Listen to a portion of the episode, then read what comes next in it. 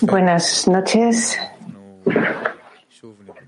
Buenas noches a todos los que estáis con nosotros. De nuevo nos reunimos para una lectura especial, como siempre, del libro del Zohar. Empezamos con palabras de Rab.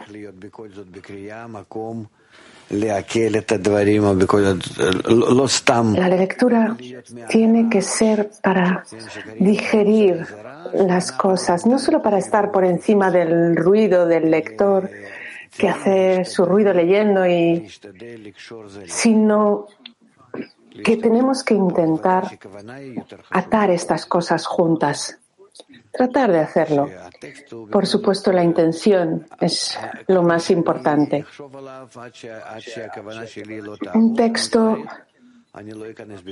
puedo pensar en él todo lo que quiera, pero hasta que no tenga la intención correcta en el trabajo, no voy a sentir de qué trata.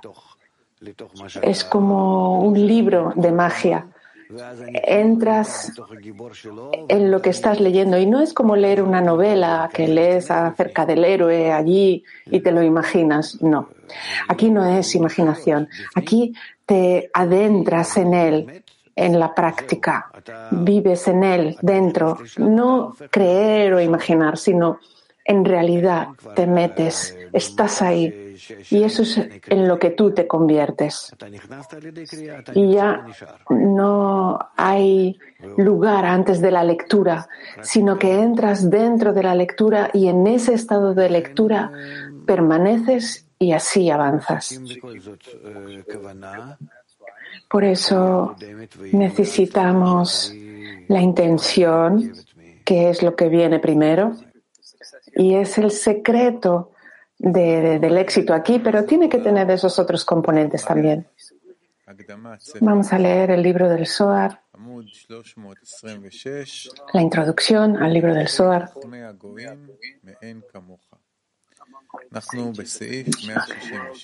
Entre todos los sabios del mundo no hay nadie como tú.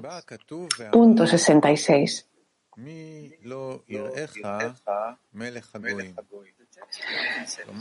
Está escrito, ¿quién no te temerá, rey de los pueblos? Es decir, un rey que es superior a todos ellos, que los somete a todos, los castiga y les impone su voluntad. Porque a ti te corresponde tenerte tanto en lo alto como en lo bajo. Porque entre todos los sabios de las naciones los gobernadores y los ministros de lo alto que están encargados sobre ellos y en todos sus reinos en Malhut de lo alto. E, existen cuatro Malhut que gobiernan arriba por la voluntad del Creador, gobiernan a todos los pueblos. Por esta razón, no hay ninguno entre ellos no hay que, haga el menor movimiento salvo como Él les ordenó, como está escrito. Y Él actúa según su voluntad con las fuerzas del cielo y entre los habitantes de la tierra. Los sabios de los pueblos son los encargados y los ministros de lo alto, desde donde viene la sabiduría de los pueblos.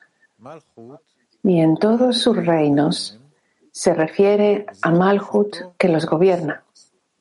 Este es el significado literal del versículo. Este versículo explica cómo en el tiempo del exilio la novia es convocada para que venga a la jupa al final de la corrección es porque toda, todo el poder de los pueblos para conquistarnos en el exilio bajo su régimen es por medio de su sabiduría y su reinado, que son los encargados superiores en el cielo de la clipa, que les imparten sabiduría y poder. A través de su sabiduría, ellos nos hacen tener malos pensamientos, querer entender al Creador en todos sus aspectos él, sus formas, sus pensamientos, sin temor y sin tener en consideración la sublimidad de su reinado. A través de esos malos pensamientos, quedamos vaciados de toda la abundancia de la Kedushá. Y la abundancia se muda a, sus malhut, como está escrito. Tiro estaba colmada solo por la ruina de Jerusalén. Con esto, ellos obtienen la fuerza para tiranizarnos, castigarnos y forzarnos a hacer su deseo. Este es el fundamento de los cuatro reinos que nos esclavizan en los cuatro exilios, aludidos en sus cuatro Bejinot, Huptum.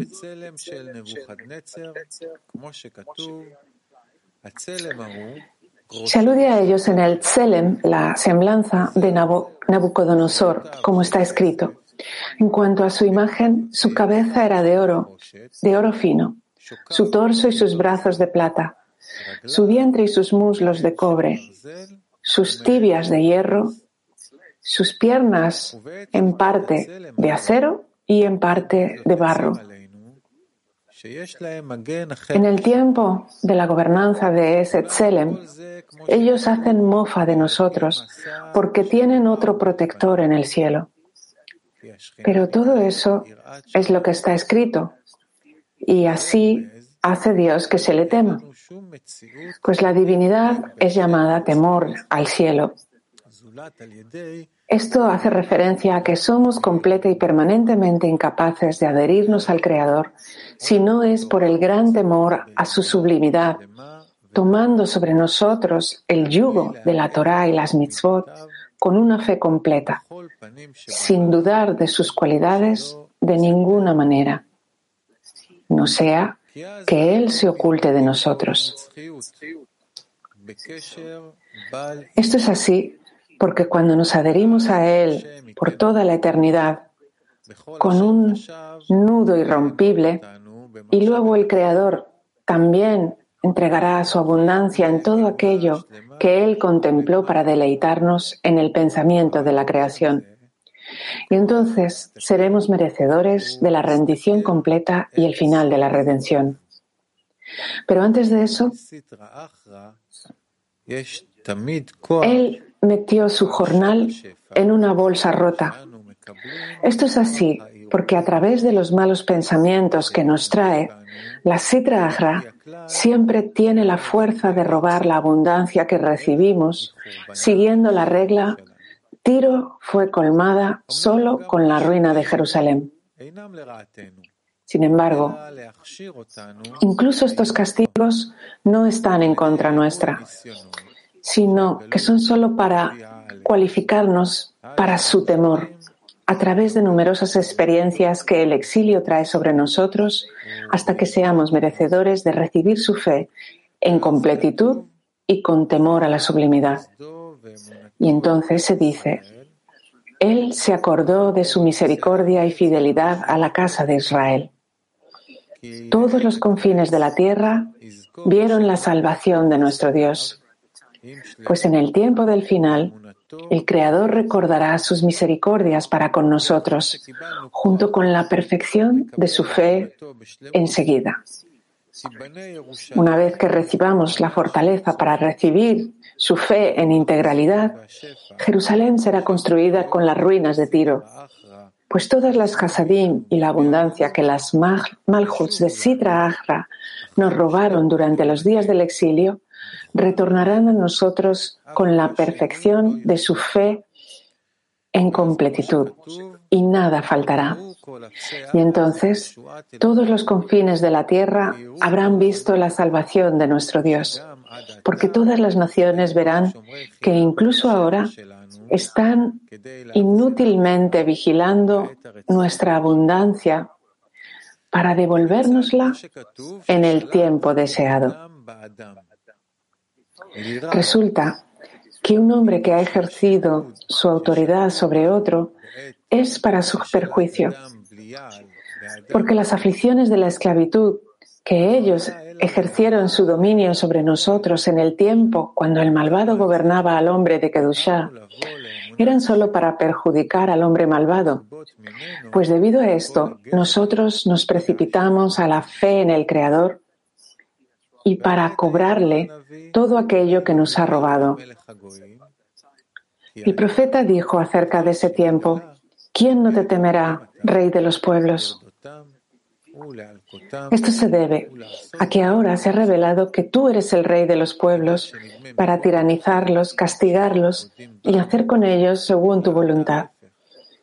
Y lo que parecía antes que ellos nos tiranizaban, ahora se revela como todo lo contrario, que ellos eran solo nuestros siervos y esclavos para llevarnos a la fe perfecta. Y lo que parecía antes, que ellos nos golpeaban, ahora se ha revelado todo lo contrario. Ellos mismos fueron golpeados, porque por esto ellos nos precipitaron a entrar en la completitud y precipitaron su propio final amargo. Y en el lugar donde parecía que se rebelaban en contra del Creador y trabajaban para su propio deseo y voluntad, para oprimirnos y llenar sus deseos malvados, y no existía ni el juicio ni juez, ahora se ha revelado que ellos tan solo seguían la voluntad del Creador para llevarnos a la perfección. Con esto ha quedado claro que tú eres el Rey de los pueblos desde el principio hasta el fin, porque tú gobiernas sobre ellos y los fuerzas a hacer tu voluntad como un rey sobre sus siervos. Y ahora el temor a tu sublimidad ha aparecido sobre todos los pueblos y está escrito, ¿quién no te temerá, rey de los pueblos? Entre todos los sabios de los pueblos, se refiere a los gobernadores y a los ministros encargados sobre ellos. Estos son los encargados a Frirón y Castimón en la tierra, y Asa y Asael, de quien los sabios de los pueblos sacan su sabiduría y acosan a Israel. Está escrito en todos sus reinos. Hay cuatro reinos gobernantes en lo alto. Por la voluntad del Creador, ellos gobiernan a todos los otros pueblos. Estos cuatro reinos están implicados en el Tselem, la semblanza, en la imagen de Nabucodonosor. Uno, su cabeza era de oro fino. Dos, su torso y sus brazos de plata. Tres, su vientre y sus muslos de cobre. Cuatro, sus tibias de hierro, sus piernas en parte acero y en parte barro. Y estos cuatro son Hubtum de Klipá, ejerciendo su dominio sobre las 70 naciones del mundo. Y sin embargo, no hay ninguno entre ellos que haga el menor movimiento por sí mismo, sino solo como tú les has ordenado. Y al final será revelado que por medio de toda la esclavitud y los golpes con los cuales ellos retiraron a Israel de su Padre en los cielos, solamente servían como siervos leales para acercarlos a su Padre en los cielos, de tal forma que ellos no hicieron nada que tú no les ordenaras. Sobre esto está escrito, y Él actúa según su voluntad con las fuerzas de los cielos y los habitantes de la tierra. En otras palabras, para acercarnos a la fe perfecta, para ser merecedores de todas sus misericordias, como está escrito, Él recordó su misericordia y su lealtad a la casa de Israel.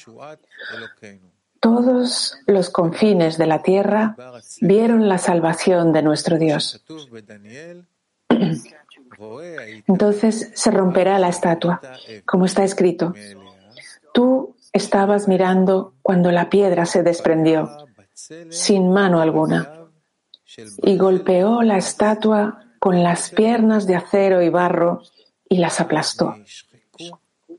Entonces el acero, el barro, el cobre y el oro quedaron molidos y pulverizados y se convirtieron en paja de los graneros en el verano. Se las lleva el viento y no las encontrarás en ningún lado. Y la piedra que golpeó la estatua se convirtió en una gran montaña que llena toda la tierra. La sagrada fe se llama una piedra que se sostiene sin las manos. Después, Él recuerda su misericordia y su lealtad. La piedra se desprende sola, sin mano alguna, y no se encuentra un lugar para ellos como está escrito. Entonces,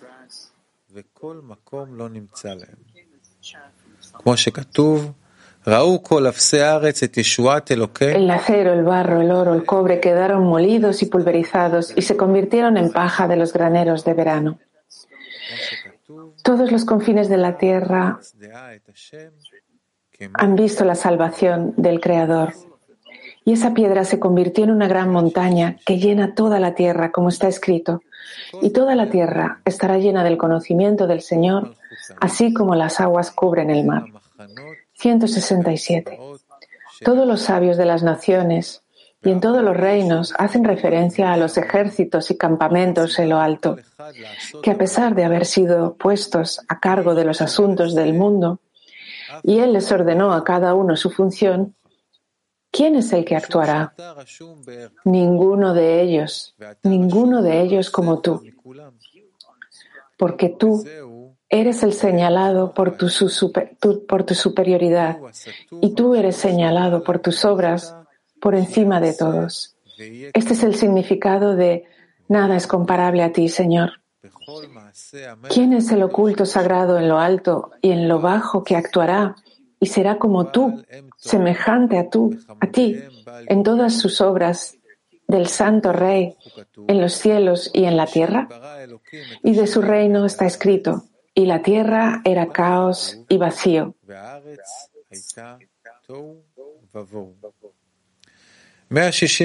168.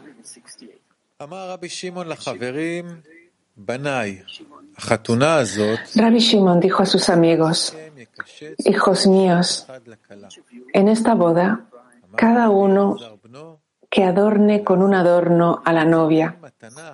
Le dijo a Rabbi Elazar, su hijo, Elazar, ofrécele un obsequio a la novia, porque al día siguiente, cuando Seirampin entre en la jupá, él observará los cánticos y alabanzas que los miembros del palacio le habrán ofrecido a ella, cuando ella se encuentre ante él. Vamos a escuchar ahora otro vídeo de Rab. Entonces, podemos ver que todos hablan de todo tipo de ocasiones, eventos, pero en, diferentes lenguajes y uno empieza a atarlos a sí mismo. Uno empieza a ver, ah, eso no está fuera de mí. Eso está en el, no es esto el sistema superior, esto es otra cosa, esto. No, todo empiezas a verlo desde dentro de ti mismo. Uno dice, esto habla de mí, habla acerca de mí.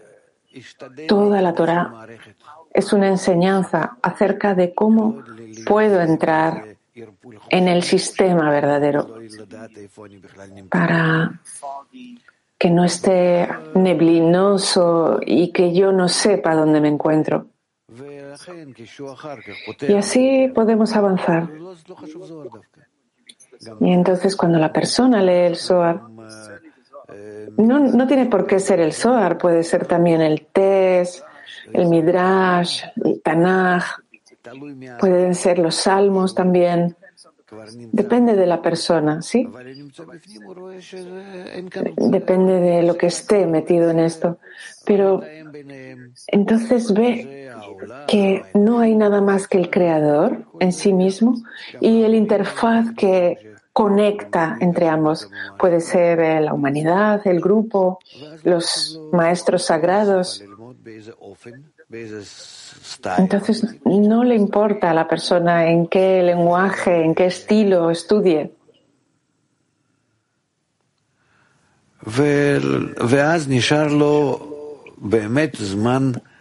Y entonces tiene tiempo para su propia acción independiente. Cuando se encuentra de pie frente al sistema en el que descubre al Creador, y ese sistema puede ser interno, externo, pero el Creador está dentro de ese sistema hasta que el Creador, Israel y la Torah sean uno. Y eso es lo que constantemente tiene que aspirar a alcanzar. Vamos a seguir leyendo un artículo nuevo. ¿Quién, quién es esta? 169. Abrió Rabí Azar y dijo, ¿quién es esta que sube del desierto? ¿Quién es esta? Se refiere a las dos santidades, dos mundos, Binah y Malhut, en una sola unión y una sola conexión. Sube significa que ella concretamente sube para ser el santo de los santos, porque mi, Binah, el santo de los santos, conectó con esta, Malhut, para que esa Malhut suba, lo cual es el santo de los santos, desde el desierto, porque ella lo heredó del desierto para ser una novia y entrar en la jupá, el palio nupcial. Está escrito, ¿quién es esta que sube del desierto agarrándose a su amado? Esto trata sobre el final de la corrección, cuando la novia asciende a la jupa. El Zohar, con ¿quién es esta? se refiere a Binah, que es llamada mi, ¿quién? Y a Malhut, que es llamada esta, Zot en hebreo. Dice que en ese tiempo, ¿quién es esta? Estará incluida en una sola, dos santidades integradas. Esto es así porque antes del final de la corrección, solamente Abinah eh, se la llama santa y Malhut, que asciende a Binah, es santificada solo en la santidad de Binah. Pero al final de la corrección, la Malhut misma será también santa como Binah. ¿Y quién es esta que sube? Será la integración de dos santidades, de dos mundos, Binah y Malhut, en una sola unión y en una sola conexión.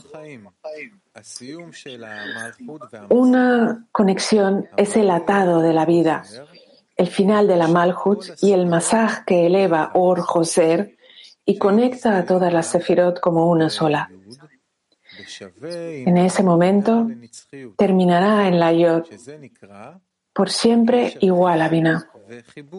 Esto se llama una sola conexión y una sola unión, pues el nivel de luz de Malhut estará conectado al nivel de Binah, como uno solo.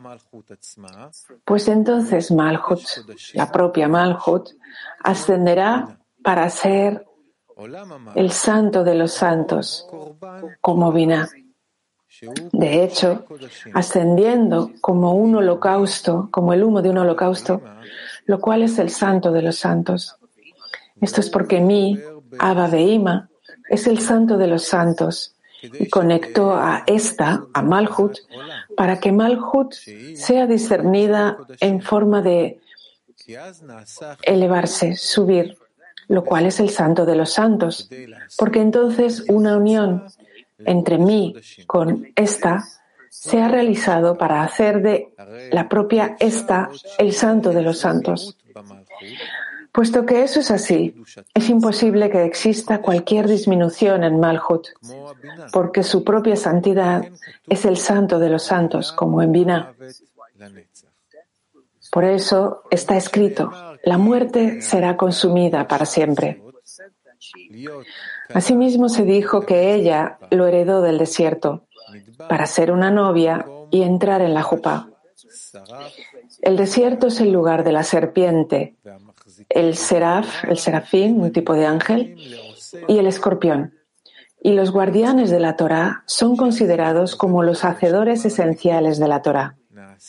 Resulta que este gran zibú del final de la corrección se hizo específicamente desde el desierto. 170. Ella sube del desierto, como está escrito, y tu desierto es hermoso. Ella sube en el desierto de palabras murmuradas por sus, por sus labios. Midbar, desierto, significa dibur, palabra, discurso, como está escrito. Estos dioses poderosos, estos son los dioses que hirieron a los egipcios con toda clase de plagas en el desierto. ¿Y es eso todo lo que les hizo el Creador en el desierto y no en un lugar habitado? En el desierto significa en el discurso, en la palabra, como está escrito. Y tu desierto es hermoso. Está escrito. Por el desierto se alzan. También aquí sube del desierto, ciertamente. Del desierto, desde el desierto, es decir, con ese discurso de la boca, Malhut sube y entra entre las alas de la madre, Binah. Luego, por medio de la palabra, Malhut baja y se posa sobre las cabezas del pueblo santo. Explicación. Antes del final de la corrección, cuando Malhut se llama el árbol del conocimiento del bien y del mal, toda la corrección de ella se hace a través del man, mediante el cual los justos elevan Malhut Abina. Por medio de ese ascenso, Malhut se vuelve tan santa como Binah por ese momento, por el momento. Estos man son una plegaria pronunciada en un murmullo, pues Malhut, el discurso, no puede estar en el estado de hablar solamente bondad sin huella de maldad, excepto cuando la voz en la palabra, en el discurso, es divina lo cual es una unificación entre voz y discurso. Sivuk Zon en Gatlut, porque Zeirampin recibe la voz de Ima y se la da y le da la palabra y le da la palabra de Malhut. En ese momento el discurso es todo bien, sin nada de mal, y ella recibe los mojin de santidad. Sin duda, sin esta dulcificación de la voz de Binah, la voz de Malhut, las primeras nueve, tiene un aferramiento para las clipot en Malhut y ella no puede recibir de la santidad. Por lo tanto, en el ascenso de Man se considera que los justos lo elevan con la plegaria que se pronuncia con un murmullo de los labios, la palabra, el discurso sin voz, tal como está escrito. Solamente se mueven sus labios, pero no se escucha su voz. Esto es así, porque entonces no existe un aferramiento al man que ellos elevan y ellos pueden elevar Malhut a para que ella reciba la voz de Binah. En ese momento, ella se vuelve una estructura sagrada y recibe Mohin en un sibuk de voz y discurso, y la santidad de su discurso permanece sobre las cabezas de los justos que las corrigieron. Con estas palabras acabamos nuestra lectura de hoy. Nos encontramos de nuevo mañana.